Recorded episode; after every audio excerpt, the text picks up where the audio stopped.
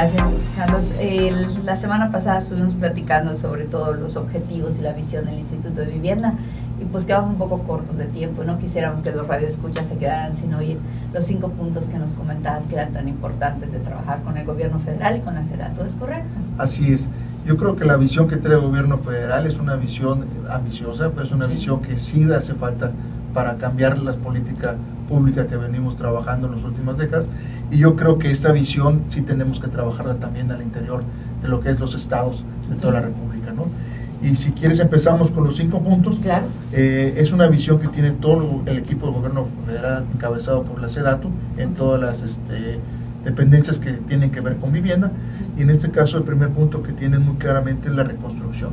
Ese punto de reconstrucción está enfocado a todos los fenómenos naturales que han causado algún este, tema de destrucción, entonces van a, enfocar, van a enfocar ellos la estrategia de los programas para poder recuperar las ciudades que, tuvieron daños. medias, ¿no? por un tema de temblores como lo que pasó en la Ciudad de México, un tema de ciclones que hasta ahorita gracias a Dios no nos ha tocado aquí en Yucatán, pero bueno, estamos... Que nos puede tocar en cualquier momento, ya estamos en la línea extra de la memoria de los ciclones.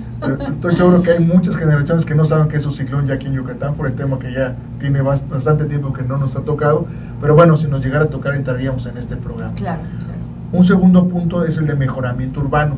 Ese punto lo están trabajando sobre todo en las ciudades del norte por lo que entiendo es este, en lugares donde hay asentamientos humanos irregulares de mucho tiempo y donde han detectado que hay una gran necesidad de un ordenamiento territorial y sobre todo llevarle todos los servicios básicos como agua, luz, mejoramiento de vialidades, el espacio público y ahí se están enfocando en el tema del mejoramiento urbano.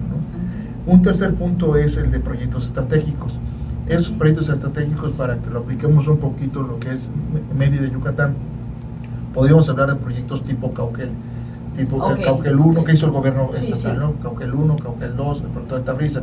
A, eso le llaman proyectos estratégicos, a proyectos de desarrollo. Que abrir zonas donde se pueden hacer desarrollos completos, ¿no? Con aumentándole la visión de, de gobierno en el tema del el uso del espacio público, el tema de densificación, toda la política que va enfocada a una ciudad compacta, pero en proyectos nuevos, ¿no?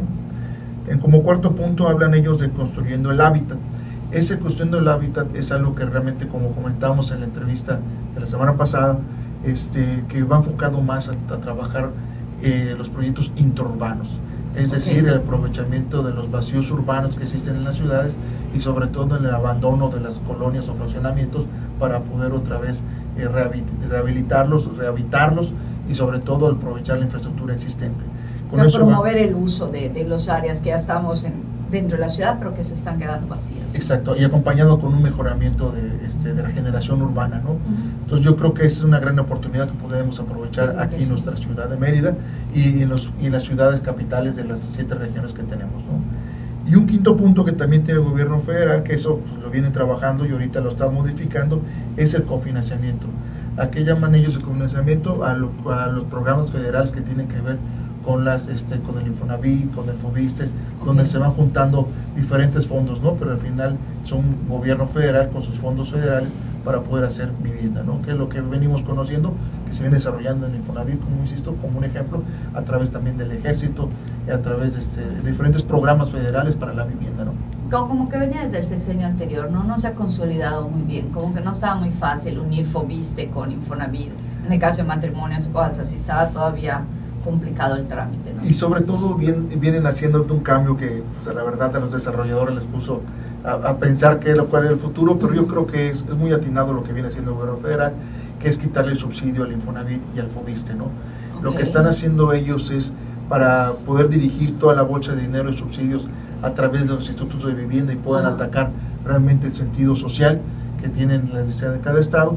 Este, compactan la bolsa de dinero para esos programas y al Infonavit del Fobiste para poder compensar esa necesidad de la población que requiere, requería un subsidio para poder alcanzar un monto económico mayor para comprar una vivienda, lo que están haciendo ahorita es trabajar para ampliar esa capacidad de crédito y esa gente tenga más capacidad de crédito y pueda adquirir una vivienda y pueda seguir estando atendida. Y los subsidios tal vez servirían para lo que comentábamos un poquito en el programa pasado, si tienes necesidades de vivienda, de ampliación de vivienda suburbana o rural o demás, ya el instituto va a poder tener, o la SEDATO va a poder tener esos recursos para estas gentes que nunca les llegaba. ¿no? Así es, por eso están concentrando la bolsa para poder atender más al, sector social a través de estas cinco vertientes que acabamos de mencionar. Y algo también muy interesante que hemos trabajado con el gobierno federal a través de CONAVI y la directora Edna eh, Vega es que está muy claro para ellos de que no pueden haber programas federales iguales para toda la República. Eso es muy bueno. Próximamente tendremos una visita aquí en la ciudad de Mérida de la directora, donde se va a hacer un trabajo con los eh, institutos de vivienda de la región para poder identificar cuáles son las necesidades de cada estado, o cuando menos por región, que la región del sureste pues es muy diferente a otras regiones, con costumbres muy similares, y poder identificar claramente cuáles son las necesidades por usos y costumbres y, este, y, dirigir bolsas específicas de dinero para programas específicos en cada región. Yo creo que es un trabajo muy bueno que se está haciendo porque no podemos pensar que el clima y que los usos y costumbres son iguales en toda la República. No, claro. Y yo creo que aquí se ha dado algo muy, muy gracioso. La gente lo ha utilizado finalmente, las famositas, tú lo debes de conocer porque has estado siempre en el sector vivienda, las famosas casas de Fonden.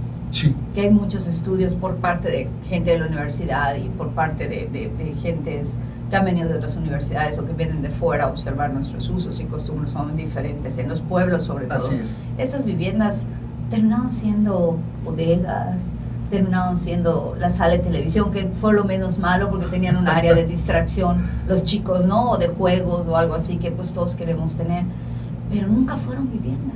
O sea, ¿por qué? Porque no hicimos lo que están haciendo ahorita. No se hizo un estudio de los usos y costumbres, no se aplicó ese recurso a donde podía servir como comentamos en el programa anterior, lo del tema de la cocina, ¿no? En la cocina del exterior, hoy estamos trabajando en un proyecto donde se lo estamos enviando a ellos para que nos puedan calificar, pero sobre todo respaldado por el uso y costumbre.